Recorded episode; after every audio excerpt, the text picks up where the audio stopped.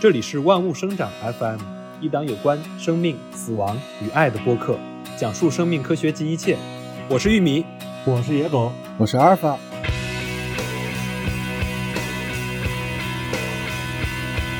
啊，我们终于有三个人来录播客了，太难了。阿尔法终于把他的论文给，现在应该是交了是吧？还没交，但已经基本上全部都搞定了。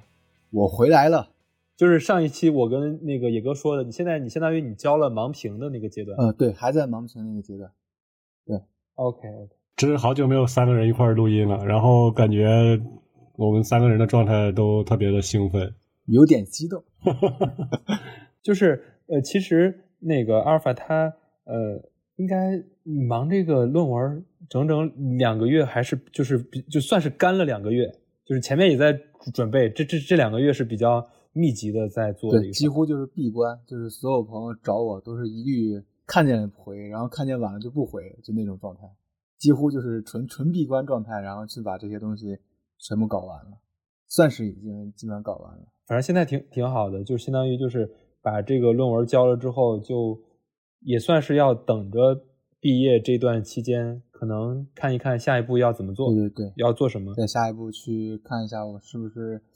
呃，考量一下我是不是要继续干这行，然后或者是小转一下，或者怎么着，反正最近也在思考。不过手里还有一些东西还没有收尾完嘛，然后想把这些东西全部都搞定了，然后再说。嗯，阿尔法说的这个小转一下，应该也是在整个这个生命科学这个领域里，可能换一个领域。在你因为你已经学到这个时候，就已经专的。很难再有一个特别大的跨度。对，就算我去转，别人也也不敢要我，因为因为我这就是太细了。然后转到其他的小方向上，可能别人觉得我我也不太行，然后别人肯定也不会要我的。也就是就是稍微的转一下。嗯，对，那不浪费了这么多年学习的那个经验吗？对对对，其实就是其实有关这个，就是接下来下一步去哪这个事儿。也挺有意思的，但是我们这一期就先不聊这个，这一期我们先按下不表。我觉得这是一个很好的话题。我我们前几期有一个有关这个生命科学领域就业的一个话题，然后还引起了挺多讨论。但是但是就是阿尔法他接下来要做什么，以及因为他自己还没有还没有说实话还没有找太清楚。对，等我们这边全部都结束了，然后我们三个再坐在一起，有一些方向了，我们再来聊好好的聊一聊这个事情。对的，对的。对对对，好的呀。其实我们这一期是也算我们正在录的这两天的一个大热点。我们正在录的是今天是周二，礼拜一的时候，呃，马斯克的星舰发射，然后就是就是全球的人都在看着直播，然后结果他又割了一次，都说他叫马斯哥了。对，呃，当然他遇到了一些技术问题，准备推迟到四十八小时后再来。再来继续它的这个星舰的这个发射，嗯，这应该是就是它整个是这个它都不是科学界的大事儿，可能是有关人类或者说所有关心冒险、所有关心人类未来的人都会关注的一件大事。对，我觉得这个是一个历史性的事件了，已经是它可以写进世界的历史的某一个小章节里面了。嗯。嗯，我就突然想到一个词儿，就是人类命运共同体。对对对，哦，这么红吗？当然，我我还以为你要说人类群星闪耀时，就是跟那个好家伙，就就是那本书那样。但但是它它是因为呃，就是当然当然，我们这一期还真的不是把马斯克的这个星舰，他的整个这个计划聊一聊。呃，我们大概会讲一讲他的这个计划，但是我们。更想从生命科学的角度来想，假如说这个星舰计划，它未来它真的可以呃非常就是它非常顺利的进入到了下一步，因为它现在仅仅呃就是按照我自己的理解，如果我我说的不太正确的话，你们俩可以做一些补充啊。现在的理解相当于就是它现在做了一个全世界最大的一个运载火箭，并且是可回收的。它如果它整个这个成功之后，它相当于能实现让人。送往三百公里以上的这个外太空，能给人这个往返，那这个往返就能为地球上的人往下一个地方去，就这个下一个地方可能是下一个星球了，就是往往另外一个地方去来提供可能。那我们其实是基于这个事儿的一些畅想也好，或者说基于那可能未来会产生的这个星际移民的这种计划，那物理学准备好了，那生命科学需要准备哪些东西呢？或者说我们最需要、最需要的人的这个生理、人的这个生存上，我们需要哪些准备？我们可能这一期会讨论讨论这些事儿，或者说它它其实也不是讨论的，其实可能是一些畅想。或者说，我们当下行业里它正在研究的哪些事儿？对我们可能是基于就是目前的生命科学界的这个研究方向，然后以及研究的水平阶段，然后去总结一下，如果我们呃真的踏入到这个太空移民的阶段，我们会面临哪些问题，或者是我们现在目前有哪些手段可以去解决这些事情？嗯，就是嗯，往年提到这些太空移民啊啥，然后大家可能的关注点都在航空航天这个领域，就是说大一点就是物理学这个领域，就现在物理学领域开始嗯迈出了一小步吧。然后我们也想通过这期节目，然后给大家稍微的呃聊一聊生命科学领域，然后关于外星移民，然后走出的那一小步。嗯，对。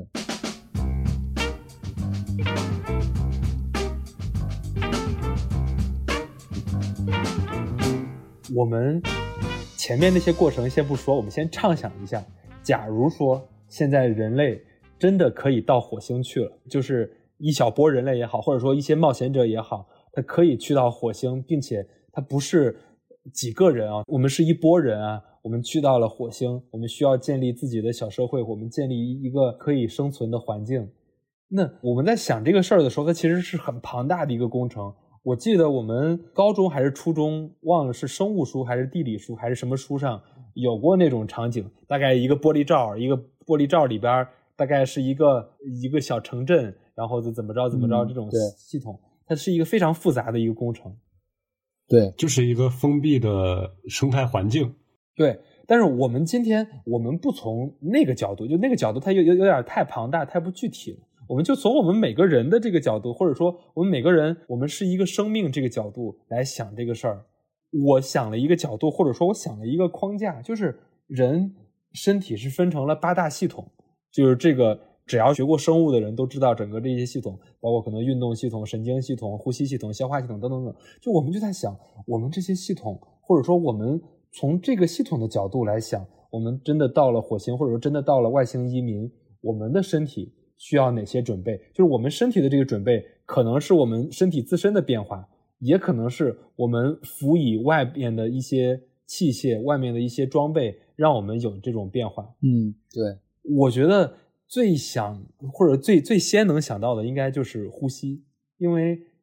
我们能在地球上生活，是比较赖于地球上有充足的氧气。对我今天下午还跟野狗在在争论这件事情。就是他觉得，就是真正的这个人类的光荣的进化是不需要呼吸的。我说那就不叫进化了，那可能就是创造了一个新的，不叫人类的一一个物种了。那那你们就是就是就是因为我下午在哎特别苦逼的工作，我我就看着你们一一一点一点在刷这个消息，就是那你们这其实是一个跳跃的想法，就是首先，假如说人可就是能直接呼吸。呃，非氧气环境的空气，或者说非地球环境的空气，这是一种方式。另外一种方式是你接一个东西，你可以可以跟地球上差不多。你们直接想了第三种，或者说更远的一种，直接不用呼吸了。对呀，就是不是我？我觉得这一点可以让阿尔法先简单讲一下，为啥就是我就是我俩产生这个争论的起始的那个原因。对，是。最初的时候，是因为我们最近科学界，然后有非常厉害的一个团队，就是在麻省理工的一个团队，叫那个张峰团队。我觉得只要是做这个生命科学的，无论是医学还是这个农学，还是就是这种小细分类的这种，只要是生命科学领域的人，肯定都知道这个人有多牛。我们所用到的各种这个呃 RNA 编辑的手段，比如 CRISPR-Cas9。还有这个哦，呃，蛋白递送的这个装置，然后这些东西都是他一手创造出来的。就是他最近在嗯呃 Nature 上，然后发了一个新的东西，就是他基于这个线虫的一系列的这个生理活动嘛，然后他创造出来了一种可以直接靶向任意细胞，在任意细胞里面靶向这个递送一种蛋白质，也就是说，比如我们这个身体内有癌细胞，然后它可以靶向癌细胞，直接单独指向癌细胞，呃，递送一些这个抗癌的，呃，类似于这种药物也好，这蛋白就是所谓的蛋白质，然后去呃抵抗这些癌症的繁殖，然后入侵就是进一步的侵害我们的身体嘛。嗯，然后另外一个就是它基于 CRISPR-Cas9，然后又又在这个家蚕的身上创造了一种新的这个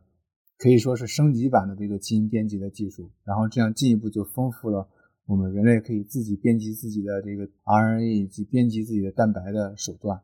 于是我就跟野狗在讨论这个事情，就是说我们可能有了这两个工具之后，这这两个当然只是雏形，后面肯定会呃依据这个东西进一步的可以发展到能够发展到这个改造人人类整个身体的这个阶段，然后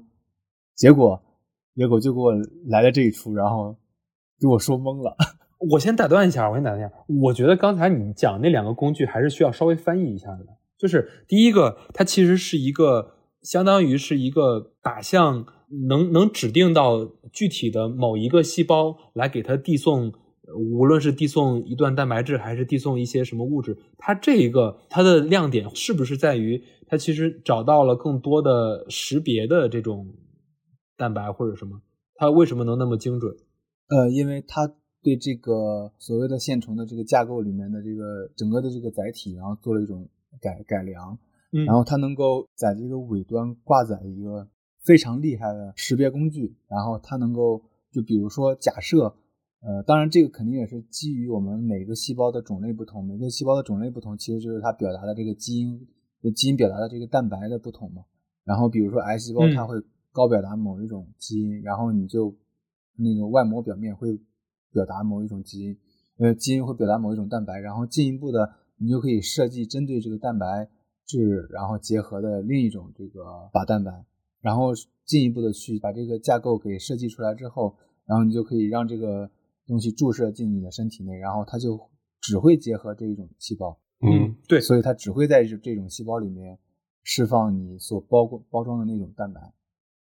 对嗯，对，就是这相当于其实也是刚才说的识别。另外一个 cri 那个 CRISPR 叫什么 Cas9 怎么说？就它它这个新的技术 CRISPR-Cas9 叫 CRILOX，就是基于家嗯蚕的这个身体的体内的这个基因所去改良改造的。其实本来这个张峰教授他就是对这个事儿是非常的擅长。他其实就是前年还是大前年，贺建奎他做的那个事儿，他们之间就是是不是也是有交流的，或者说他、他们之间好像是不是也有没有关系？没有没有，哦，其实刚才阿尔法说的那些，呃，就是我理解的第一个可能是那种靶向药呀，或者是那种特效药的它的一个基础的一个技术，然后它能让它更精准的去治愈某一种，就对抗某一种病菌。然后第二个可能更像是我们通过对基因的一些改造，然后让这个人或者是一些动物吧，它能适应更恶劣的一些环境。然后我理解的这个可能就是为我们未来呃大规模的这种像外太空移民，然后有了一个一小步的一个变化或者叫进步。然后这也是我下午跟阿尔法我俩争论的一个比较多的点。对我总觉得，就是如果能在基因层面去做一些编辑啊，然后做一些升级啊，或者叫改造呀，它可能就不是人类本身了，它可能就变成了一个新的物种。就比如说，假如说啊，就是很多年以后，然后通过这种技术的不断的迭代升级，然后它可以把一个人改造成他能适应火星那个环境，然后有一部分人能适应水星那个环境。那未来在整个太阳系里边，会不会就出现地球人、火星人和水星人？就大概是这样一个情况。然后我俩争论的主要这个点也在这儿。对，家人们，你们知道吗？就是就野狗他他说的已经已经是基于科幻片进行的这个科学科普了，就是他他整个就是已经就是他他说的那一套，就是可能在他的那个思维范围内，就是对于他的来说，就是他觉得那个叫改造，但是这个东西对于做科研的人来说，他的这种思维，然后我接受了之后，我会觉得他是在创造一个新的东西，就他已经不是 不是那个所谓的那个改改造了，没错，就是你想做出了那那种那那种就是比如说特异性的这种不需要呼吸，或者是或者是不需要这个重力，或者是不需要这个光线，然后这些物理因素的这种这种特点下，然后按照这些特点去改造的这种人，其实已经算是一种创造了，就他他已经不是改良了。对，但是你看现在这个基础的雏形，它是有这个能力的呀。就是我我既然能让它适应更强的气压，假如说啊，嗯那我一定能让它呃通过某一段对某一段基因的敲除也好，或者是怎么着也好，嗯能让它适应更低的氧气的需求量、水的需求量，它一定是可以的。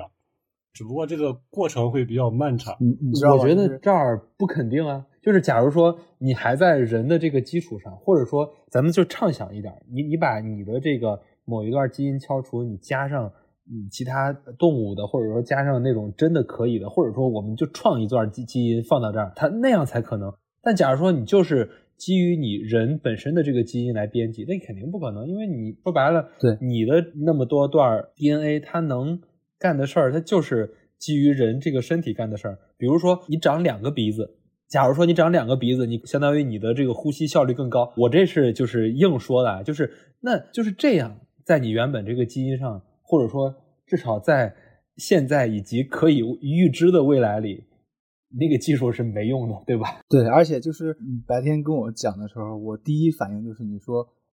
不用呼吸了，我第一反应就是，如果说真的要去创造这件事情的话，首先你要把这个植物的光合作用的这段基因，嗯，嗯然后拿进来，拿拿拿过来，然后装在我们自己的这个基因上面，然后然后让我们形成一个呃新的这个自我补给的系统。但这样的话，可能我们现在的这些个染色体不够用，就是你需要创造出一个新的染色体。没。错，然后这样的话，那它就没错，它就不是人了，就它它已经不是这种人类了。但是如果就是科幻一点或者畅想一点对，它不是人也也好，它可以像刚才野哥说的，它是水星人，对呀或者说它是火星，那就是因为我我们现在还是基于现有的这个框架里在想，你看你想到了植物，植物是光合作用，它可能需要叶绿体，然后假如说现在有没有哪种动物或者说哪种植物是能转化氨气，然后它产生什么能量的，就是类似那种的，有啊，当然有啊，但是但是问题是，就是这种，就是在我的脑子里，就它已经是属于创造了，它不属于是改造。对对，应该是某种菌吧，就是某种真菌还是细菌，它可以来转化那个啊，忘忘了是氨气还是氮气哈。假如说，就是我想了一个，就是一个一个场景，就可能就是我们直接不呼吸，或者说我们不用呼吸氧气这个事儿有点难。但是假如说我们通过一个比较高效的一个转化的手段，是不是会可行一点？我不知道你们看没看过那个《沙丘》那个电影里，嗯，他们去到那个沙丘，他们就鼻子上带一个很小的一个小东西，他们就能适应当地的那个空气环境。就比如说我刚才说到的，假如说有某种真菌，可可能是某种细菌哈，我们带一个皮儿那么大的，就它里边全是某种细菌，然后它就来负责呼吸那个星球上的空气，然后转化给我们的是我们能呼吸的这个空气。当然，现在应该有那种，因为那个宇航员他们的衣服里是用更高效的化学物质，但是我我意思是，如果用这种生物学的这种特征或者生物学的这种转化手段，可能也是一个思路。就是你说的这些，还是嗯，就基于我们人类现有的这个生理需求吧，然后去实现这个太空移民。但是如果我们把张峰团队他们做这个技术啊，假如说未来它不断的升级，它是可以改造人类的，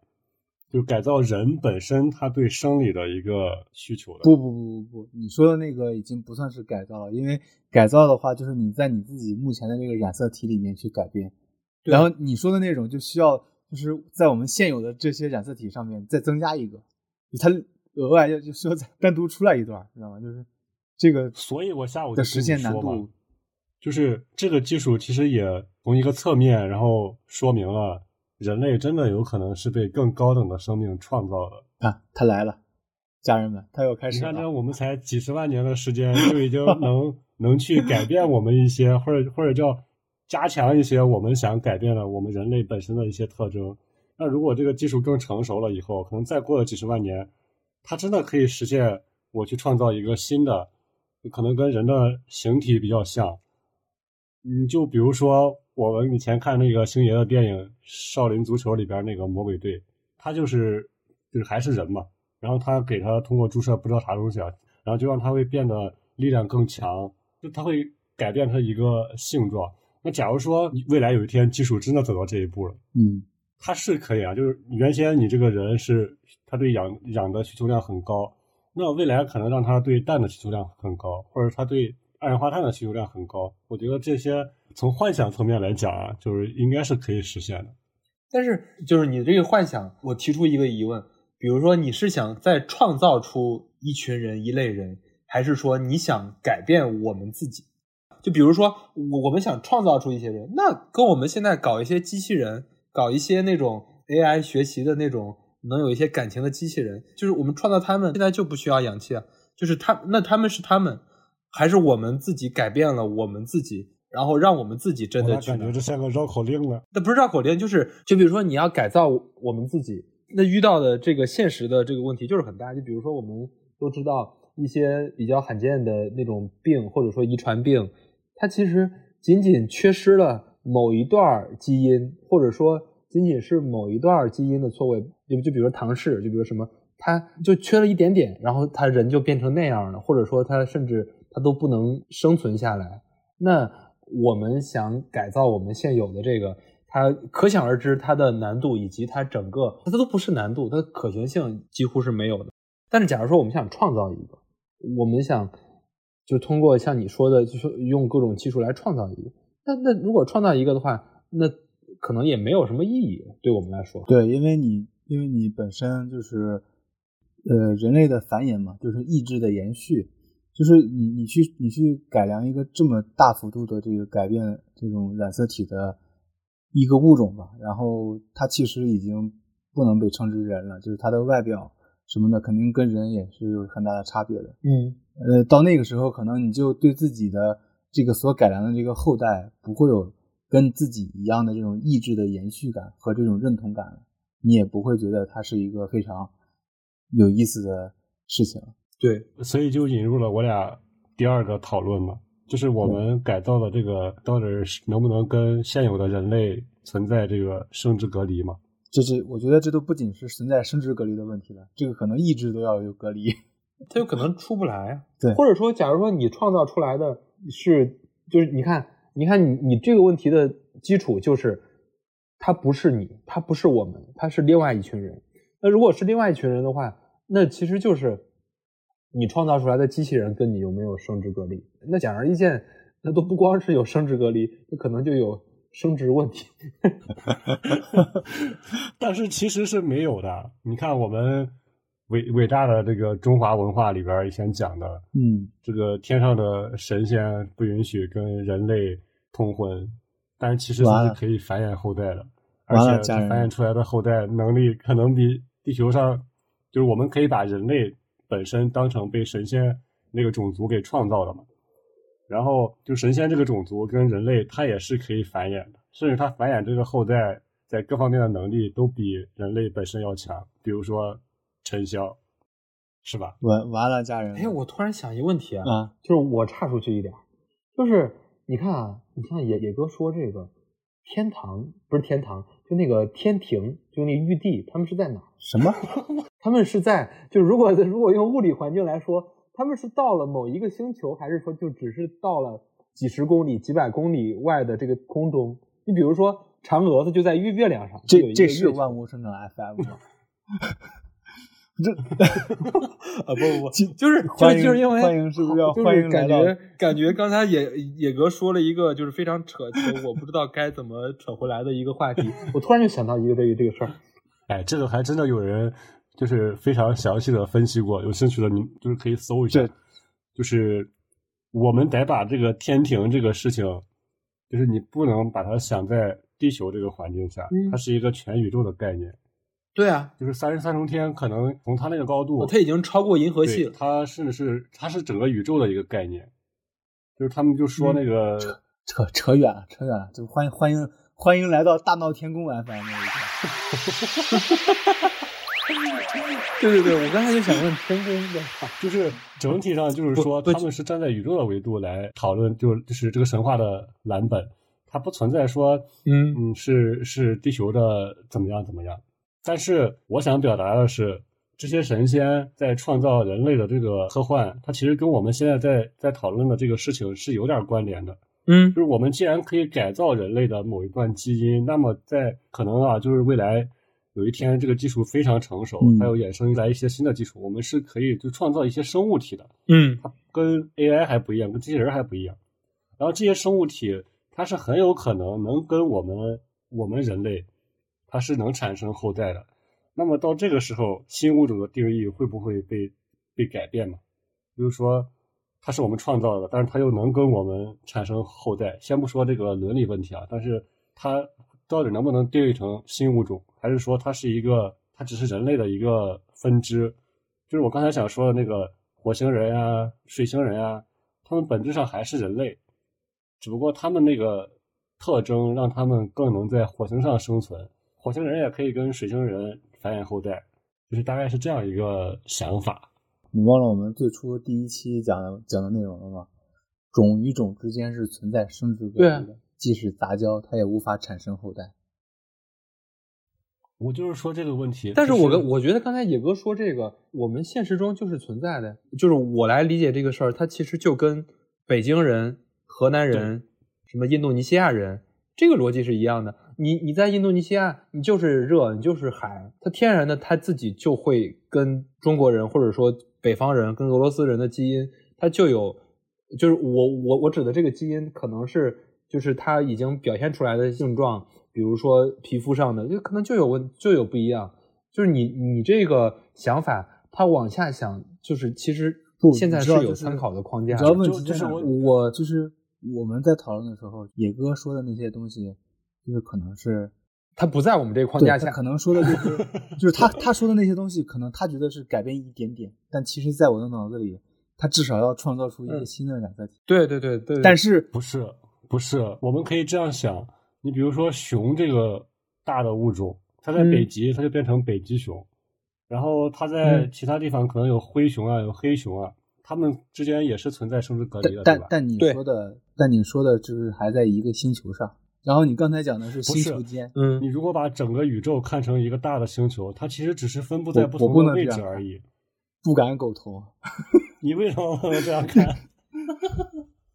不是，但是我觉得，就你刚才说那个事儿是，假如说我们就那样畅想，就那样通过这种技术就编辑出来能适应不一样生活的人的话，那我来非常那个什么回答这个问题，那就是人，它中间不会存在生殖隔离。如果你只是你完全是基于人这个框架来来来做的话，你比就比如说我我们现在因为伦理问题，我们不能做，我们所有的国家的科学家都不能做克隆人。但假如说我们我们有一天，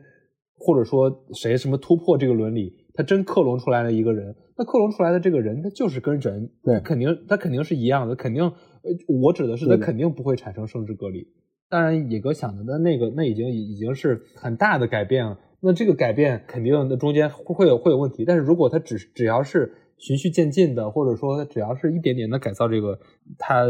大概不会有，就是我们往前想，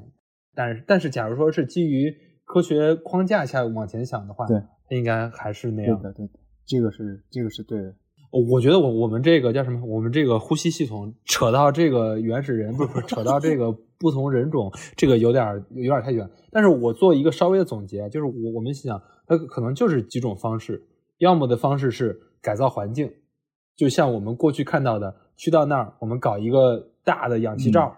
大的那种玻璃罩，这个玻璃罩里我们通过化学，通过各种各样的反应，通过各种各样的生态，让它建一个人可以生活的环境。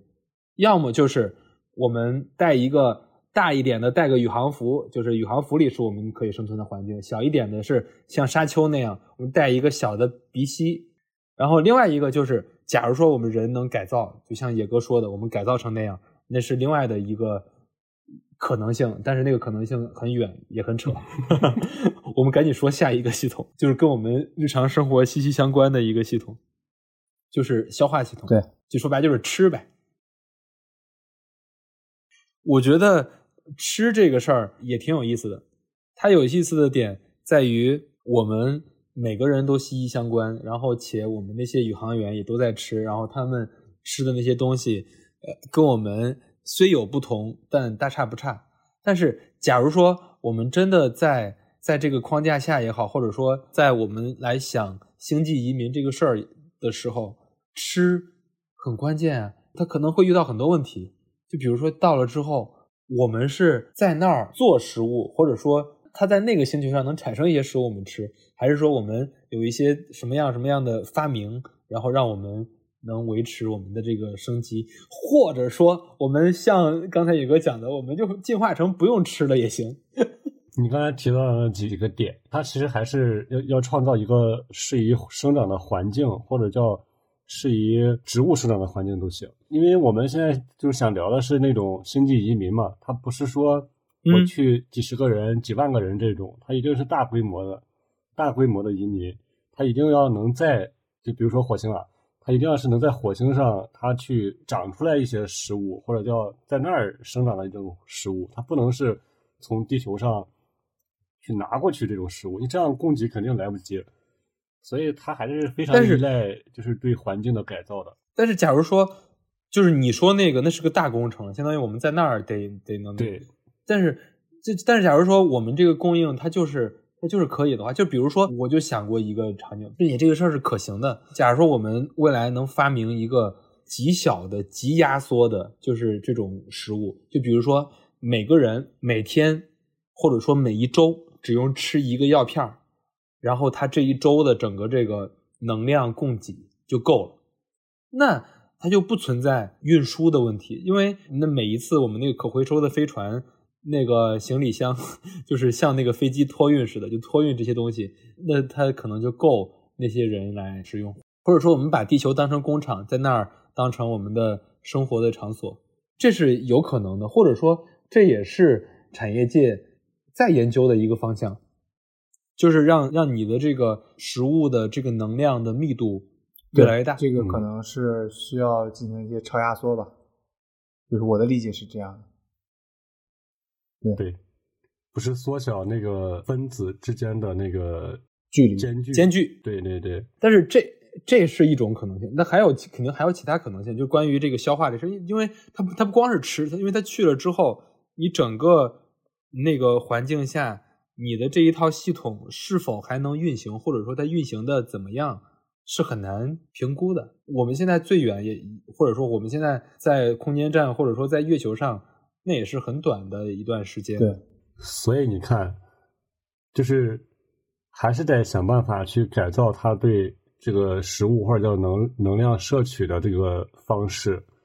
你靠这种，就是我们现现有的这种方式，你去实现移民，我觉得就是不在当地生产食物啊，就本身就是一个消耗很大的事情，地球可能也供不起这么多的资源消耗。所以，嗯，就是改造人本身的消化系统。就原先他可能吃小麦呀，就吃碳水，但到那儿之后，他可能吃淡水，就是氮的化合物。就比如说火星上，他他他甲烷的。尿素，对对对对对，你就是把它改改造成植物了是吗？直接就开始固氮了，就就开始。对，就是它其实就是一个能量转化的过程嘛，就是它不管是吃碳水还是像植物的光合作用，它其实都是一个把不同的元素催化掉或者叫怎么着，然后它释放出来那种维持生命运行的能量，这个过程是比较好理解的。那我。现在我需要吃这个碳水化合物，然后或者蛋白质，然后把它变成一个变成能量。那到那之后，我可能吃氢气也有可能啊，就是我 我体内消化氢气的过程，就是把俩氢分子给分解成两个氢原子。那这个能量甚至比吃蛋白质还大呢，对吧？坏了，我觉得你是万物生长 FM 里面最不科学的人。但但同时也是最有想象力的人。就是我理解野哥说的意思，但是我的点在于，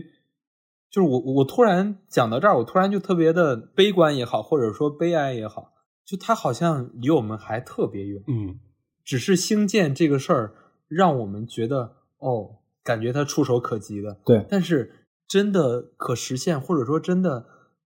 来想那一套框架，它都不是几个世纪的事儿，我感觉。呃，我觉得到我是比较相相对乐观的。我觉得可能几个世纪以内会解决这些事情。就是呃，现在目前其实总的来说，反正我的观点是，嗯，目前这个马斯克迈出这一步，其实更多的是他自己的这个理想，或者说他自己的这个创造他的这个呃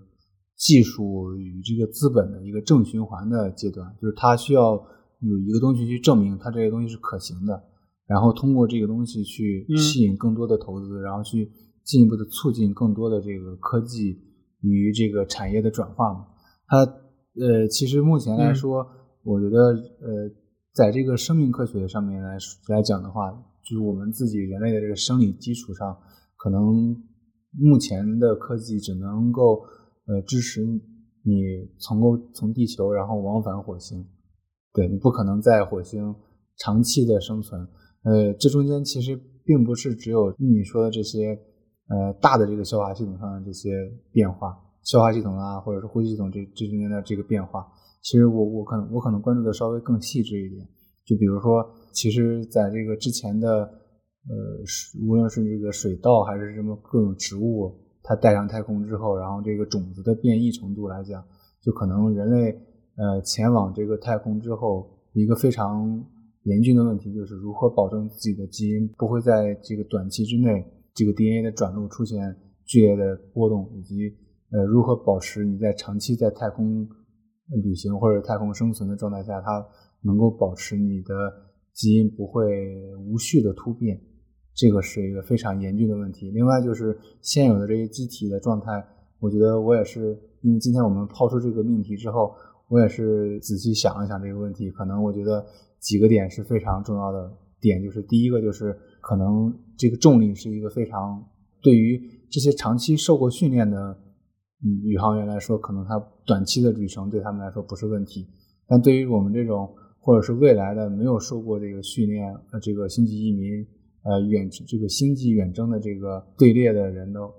的这个训没有经过训练的情况下，可能会导致就是它在地球上有这个足够的重力，然后你的呃一切系统，你身体的构造都是基于这个重力的影响下构成的。那进入太空之后，在它没有重力或者在微重力的状态下，呃，或者是你到了火星或者到了到了月球或者到了任意的这个星球，它的这个重力剧烈的变化的情况下，呃，机体非常容易出现的问题就是最突出的就是肌肉的问题。可能在这个地球上，我们有一类肌肉叫慢肌肉，就是它能够它是首先被运动的时候所所需消耗的，然后它会消耗能量，它会。呃，进一步的帮助人类去抵抗这个地球的重力，但可能到了这个太空之后，它它这个重力瞬间减小，然后长期的太空移民可能就会导致慢肌肉的呃快速转化成快肌肉，然后这样的情况其实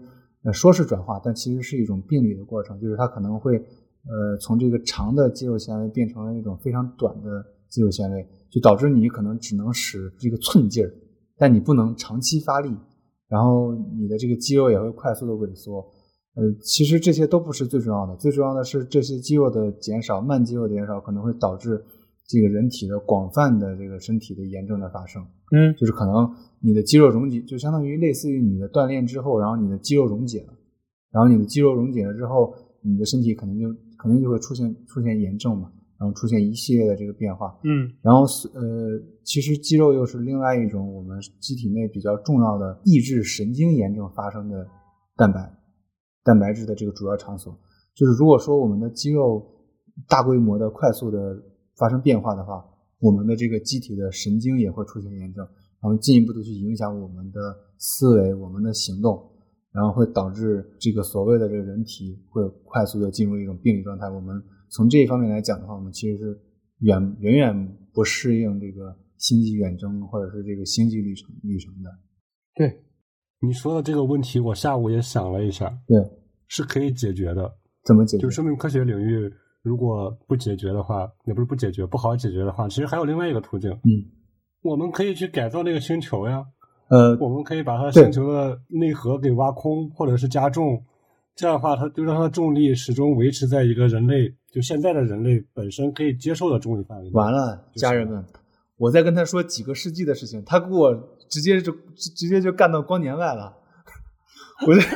不不，就是就是我我我也愣住了，但是我我也我也想说，就是其实其实刚才说，就像马斯克他在做他的那那一套逻辑，其实我们今天就如果也有那种正经的行业人士来听我们的这个播客的话，其实我们也是抛出来一些方向，或者说一些就是这些事儿只有生命科学领域的人才能解决。对比如说，嗯刚才讲到的这些事儿，就比如说刚才说到肌肉，说到这个他到了外星球之后，他的整个的运动状态，那其实就是我如果按照我们那框架来说，那其实就是运动系统的事儿，相当于你需要你需要解决那个环境下人他要怎么变。但是我刚才听听阿尔法来讲这些事儿的时候，我我我想到一个问题啊，就是就像你刚才讲到那些，无论是运动还是消化还是呼吸，我们都能想到解决或者说有办法的框架。但是基因变异这个事儿，按照现在科学的发展，或者说能预知的这个方向的发展，好像很难来抵抗，或者说还很难能想到一套方法来解决。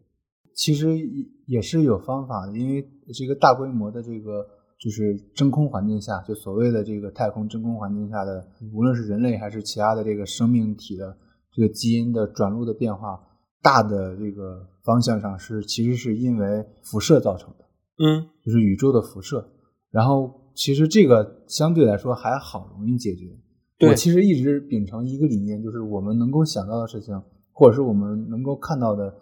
大的这个方向上的这个变化，其实往往是好解决的。但我觉得就是，呃，比如我说的这种重力的状况，其实刚才只是举了个例子，其实我还有很多的例子，比如说还有这个磁场的变化，就这些我们在短期内或者是在几个世纪内很难去改变、去解决的，完全去去解决的事情，其实是能够慢慢的去改变我们整个人的演化，整个人类的演化方向的。就可能你经过了嗯这个长期的星际旅程，可能经过了几就是几个世纪的这个星际旅程，我们寻找到了一个呃太阳系外的一个非常好的、更更更好的这个这个居住的星球。我们就呃先先就嗯。就是放眼在这个火星之外了，就是就是这样的话，就是其实更多的情况下是在影响我们的，可能是那些非常微小的东西，就比如说磁场，磁场其实、呃人都知道，就是蝙蝠是这个地球上对于磁场来说最敏感的哺乳动物了，就它头上有一个地方是能够感知磁场的，就是它能高表达一种叫 MAGR 的一种蛋白，然后它能够导致这个蝙蝠能够对磁场非常非常的敏感。就是举个例子，就是比如说这个蝙蝠，它对于磁场的敏感性能够更有助于它在这个整个的生态系统中，就它自己的个体的这个生态系统中维持一种良好的平衡。人类其实也是有这个磁场蛋白的，著名的就是那个什么铁硫素蛋白这一类的，就可能这些呃跟磁场非常相关的蛋白，一旦远离了我们地球，到了这个星际旅程的阶段，几年内还好，如果说是长长达几十年或者是呃上百年的这种子孙繁衍后代这种星际远征的情况下的话，可能这些非常对我们人体非常重要的这种调节神经的蛋白，然后这些调控我们是最基础的这个生命状态的这些蛋白发生了本质的改变，那就可能会对整个这个种族是一种灭顶之灾。对，这个其实是非常重要的。就是，对，就是就是，假如在想这些事儿的时候，为什么我说很悲观，或者说我我倒不是说就是我们很难实现这个事儿，我悲观。其实我我是在想啊，我们的目的或者说我们的终极意义是哪儿？就比如说，我们看到现在科幻电影里经常讲到的是，我们地球承受不了人类了，我们地球各种各样的灾害越来越多，我们需要去寻找新家园，然后完了之后我们去寻找，但是我们去寻找到这些新家园，可能对我们造成的这些，就对人类整个这一个共同体造成的伤害，或者说，或或者说我们要面临的严峻的的状况，是比地球要严峻的多得多得多。就就就像基因这个事儿，你像我我们现在来想这个事儿的话，我我们有参考的是，我们现在每一次我们的这个火箭的这个发射，我们都会带一些植物啊、植物的种子之类的，然后带到太空上。呃，我不知道大家有吃过各种转基因什么蔬菜之类的，很多都是这个航天研究造成的。然后完了之后，假如说真的是人人类的这个基因组或者说基因库因为这样的环境造成的这个变化，这个变化完了之后，可能就不是像我们刚才笑呵呵的、戏谑的在讲我们长两个鼻子，或者说我们不需要呼吸氧气了，而是它就迅速的病毒式的蔓延开来到人的这个基因库里，然后它可能会造成的是每一个人都患患上某种遗传病，然后那可能就是迅速的这个集体的灭绝。对，我觉得就是今年嘛，然后还有那个今还有这个去年，然后大家都在热议这个刘慈欣老师他写的那个《流浪流浪地球》。其实我就是从我看了《流浪地球》之后的感觉，就是相对于这个刘慈欣老师写的这个东西，我其实觉得可能未来面临的这个情况比他书里所写的更加严峻，因为他写的相对温柔一些，他写的还是那种我们能够带着地球一起走的状态，嗯，就是我们的基本的这个生这个物理的这个环境，还有都是没有什么太大的变化的。呃，但是可能未来我们真正要面临的就是，当这个星球它不再能够被我们呃所居住，不再能够呃承载我们的时候，我们要远离整个物理环境，去到一种新的这种物理环境的状态下，你的所有的身边呃一切跟生活毫就是看似毫不相关的、微不足道的一些物理条件，它都对于我们的这个新距离性来说是一个。都是一个非常关键的点，但如何能够把这每一个关键点都完美的再再把它们重新拼成一块完整的拼图，这其实是所有的学界的人，无论是生命科学界，还是物理学界，还是呃甚至是数学界以及呃这个化学界，所有的学界的人需要共同努力的目标。我觉得这个如果说真的以后需要实现或者是要进行的话，可能是一个非常宏大的计划。对，远比刘慈欣老师笔下的更加宏大。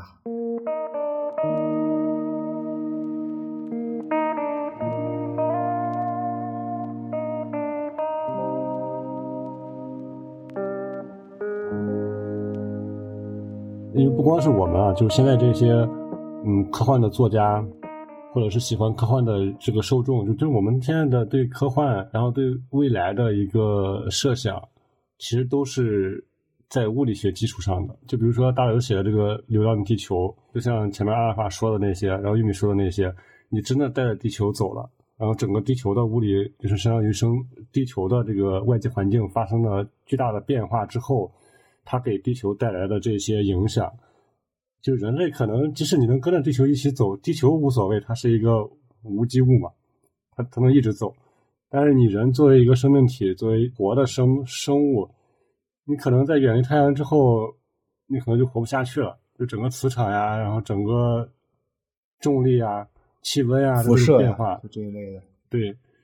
可能人就活不下去了。然后这点我其实想，其实刚才想问阿尔法一个问题，就是我们现在在基因的稳定性上，就稳定表达性上，我们现在嗯有没有一些呃，也不能叫突破吧，就有没有一些进展？呃，最近。是没有的，就是其实目前我们的 DNA 的稳定性是非常强的，要不然也不会能够稳定的，就是稳定的以微小的改变的方式，逐步的演化成现代人嘛。这个我们之前也聊过，呃，但是就是呃，这是基于整个的这个地球的生态环境来决定的这个事情。我们一旦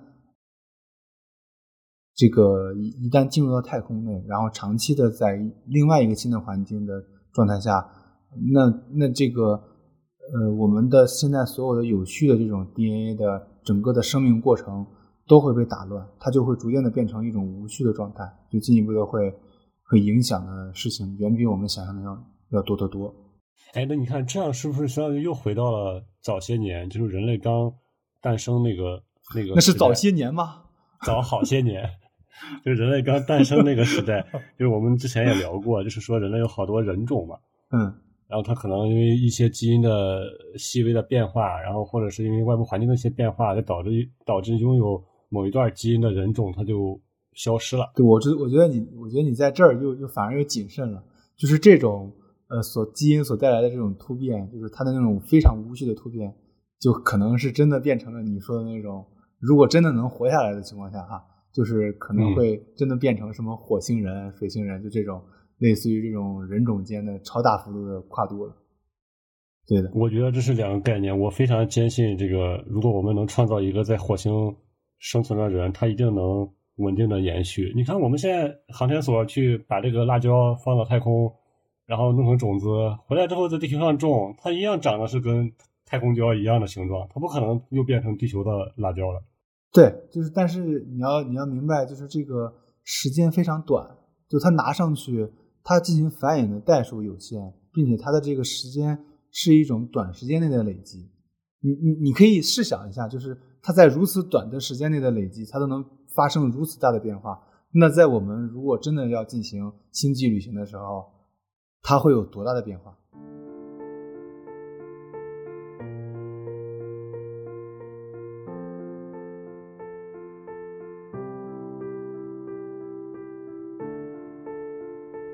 其实我们今天在讨论这些事儿，我们是站在一个人类的高度，站在生命的高度，在想这些事儿。我们想。呃，在我们这个星际星星际的这个旅途，我我我刚才我也说旅途，可能是我们星际的这个冒险，我们星际的这个长征中，我我们人类该怎么样存活下来？存活下来，它可能有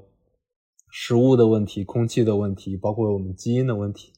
但是我们回归到我们当下，回归到个体，我们可能会想到更多更具体的事儿，比如说我们日常生活该怎么办？我们的这个想法该怎么？我们的一些比较忧虑的情绪该怎么排解？这不冲突，这它其实是我们在看马斯克的这个星舰计划，以及我们当下路往前去，再过二十四小时就会来，它该重新发射。就这次这次发射它是成功还是失败？包括因为它过去几次都有或多或少失败的呃经历，有的直接爆炸了，有有有的出现了小的火苗。那等等，那这一次他会怎么样？我们所有人都在关注。那那他给我们了一个畅想未来的一个契机。其实我所有的人，无论他们在干什么，最后都是在做一件，就是都是在有意和无意间促成了一件非常有意义的事情，就是在延续人类的意志。就是人类意志的延续，其实并不是说我有，我说有，或者是别人说没有，他就会有或没有的事情。而是它在一个绝对的空间内绝对的存在的事情。无论我们怎么去改变这个表面上的历史的进程，无论我们怎怎么去规划，或者是甚至去想去改变某些事物，但其实这件事情是始终不变的。这是我的一直的呃一个观点。当然，我也觉得可能在真正的未来，呃，真正要变成这个星际长征的时候，就可能会。呃，出现五花八门的事情，五花八门的这个类似于这种雪国列车啦，或者类似于其他那种呃科幻片里出现的那种那种环节，呃，肯肯定是会有的。但是我还是会抱以积极的态度，因为人类嘛，人类就是在只有在危难的时候才会团结起来。人性人性的丑恶在这种灾难面前，它一定会会表现出来。对。但是如果我们去看人类整个。整个人类这个团体，不是说我看你我他，就是每一个个体，只要将来不管是啥途径吧，就哪怕他特别自私，他把别人都杀了，然后只有他这个小团队，然后他移民到一个能让他们继续生存下去的一个星球，一个新的环境，然后那对整个人类来讲，这也是一种延续，就知道人就是人的这个人类这个火种，对，他没有。对，这其实就是我之前刚才想刚才在说的那个事情嘛。对对，而且在而且在这种危难的唯唯有在这种混乱的、没有秩序的、危乱的情况下，才会出现最初玉米所说的人类群星闪耀时。你你看，你看我们我们看那个就是《动物世界》啊，或者这些纪录片儿，就是咱就现在地球上有好多那种生物，它就。很悲惨啊！就生下来可能有有应该是有一个鸟吧，它生下来它不会飞，它要从悬崖上往下跳。就是在这个过程当中，如果它没有学会飞，它就摔死了。嗯，他妈还把把它往下推。对他妈还 对他妈还要把它往下推，就是嗯，就是好多这种这种动物，就类似的这种动物啊，就是就是，但是只要它这个它它可能生了三个孩子，就只有一个活下来了，嗯，甚至说三个都没活下来，但是别人的孩子有活下来了，然后他这个物种就能延续下去。这就是这个对于该死的命运感嘛。我觉得这个对于一个不管是人类也好，动物也好吧，就对于一个物种来说，这是它呃延续或者叫它存在过的一个就存在的一个比较好的它存在下去的意义。然后我们也想通过我们这个栏目，然后包括我们聊的一些话题，然后像原先可能大家都是在，尤其是这些星际。冒险呀，星际远征呀，或者这些科幻作品里边，大家可能都更更关注整个物理学，然后对对对这个事情的一些影响。我们也想通过我们这一期节目，然后也想嗯引发大家一些奇思妙想吧。就是我们在呃生命科学这个领域，或者生命本身这个角度，然后对于一些科幻作品，或者说对于未来科幻的未来这些呃科幻也好，然后科学也好。而就是他对整个星际移民或者叫星际远征的呃一些可能存在的一些影响吧。对，然后希望大家有一些想法或者有一些好的点子，也可以在评论区跟我们讨论，跟我们聊一聊。对，而且我觉得就是大家可以不用那么的悲观了，就是大家我还是持那个态度，就是